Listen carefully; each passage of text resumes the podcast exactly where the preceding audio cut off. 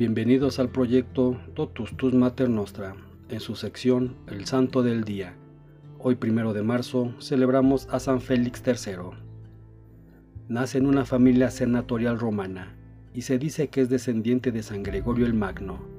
Sobre la vida de Félix, nada se conoce con certeza hasta que en 483 sucede a San Simplícito en la cátedra de San Pedro. En este tiempo, la iglesia estaba en medio de su largo conflicto con la herejía de Eutiques. El año anterior el emperador Zenón decreta el enoticón o instrumento de unión, donde declara que ningún símbolo de la fe debe de ser recibido, exceptuando el de Nicea con las adiciones del 381. Lo hizo según las sugestiones de Acacio, el traicionero patriarca de Constantinopla. El edicto trataba de sellar la reconciliación entre los católicos y los eutiquianitas, pero causa más conflictos que nunca y divide la Iglesia Oriental en tres o cuatro facciones. Mientras los católicos en todas partes rechazaban el edicto, el emperador removía a los patriarcas de Antioquía y Alejandría de sus sedes. Pedro el Batanero, un notorio hereje, nuevamente infringe en la sede de Antioquía y Pedro III, quien era el verdadero causante de las dificultades durante el pontificado de Félix, tomaba la sede de Alejandría. En su primer sínodo, Félix excomulga a Pedro el Batanero, al que Acacio ya había condenado en un sínodo en Constantinopla.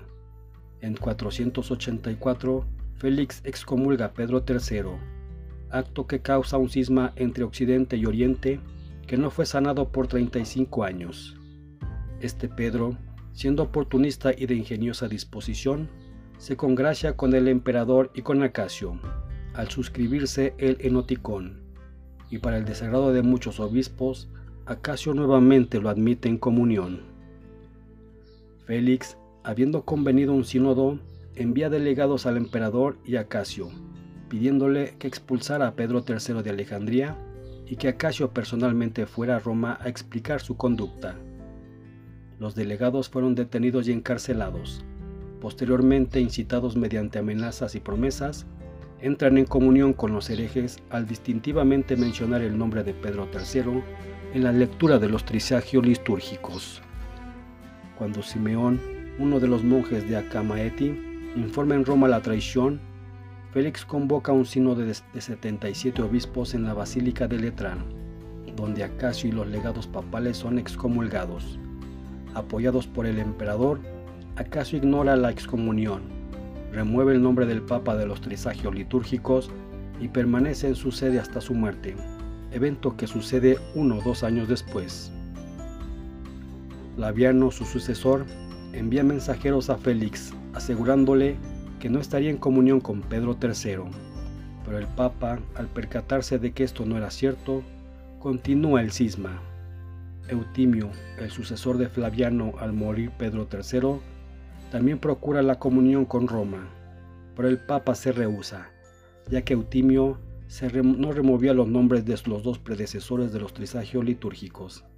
Este cisma, conocido como el cisma de Acacio, no fue sanado hasta el 518 durante el reinado de Justiniano. En África, los vándalos arrianos, Genserico y su hijo Unerico, han perseguido a la iglesia por más de 50 años y expulsan a muchos católicos al exilio.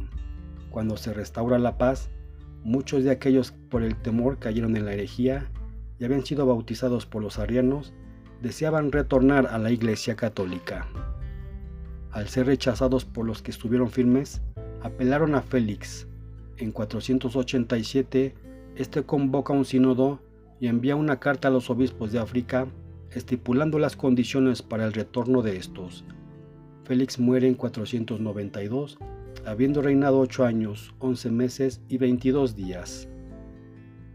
Tradicionalmente se le da el número de orden tercero entre los papas llamados Félix, pero se trata en realidad del segundo, puesto que el antipapa Félix II del año 365 no tiene derecho a figurar en el número de la sucesión, como el antipapa Félix II se le ha retirado de las listas en fechas relativamente recientes, se prefiere seguir nombrando a este como Félix III, para evitar confusiones al consultar listados más antiguos. Este día también conmemoramos a San Albino de Angers, San Albino de Vercelli, San David de Gales, Santa Eudoxia, Santa Inés, San León Lucas, San León de Vasconia, San Rosendo, San Sibiardo, San Sudberto, Beato Cristóbal de Milán, Beata Juana María Bonomo.